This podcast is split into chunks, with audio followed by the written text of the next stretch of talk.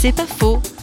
Avec Damien Boyer, cofondateur des festivals Made in France, qui présente la foi chrétienne de façon déjantée.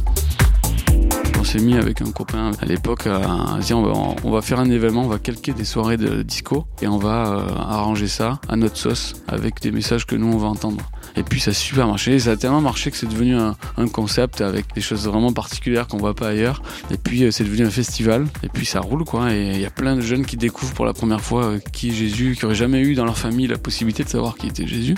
Et puis je crois qu'ils se reconnaissent dans, ils aiment avoir des grands frères et des grandes sœurs qui leur disent tu peux vraiment faire la différence. En fait, ils ont besoin d'avoir de stimulants, de motivateurs. De toute façon, avec la génération Y, ou peu importe comment on l'appelle, on peut pas tricher. Hein. Ils sont hyper sensibles à la cohérence entre ce que tu dis. Ils vont pas écouter trop ce que tu dis, mais ils vont regarder ce que tu fais à côté. Donc, tu peux pas tricher. C'est pas faux, vous a été proposé par Parole.fm.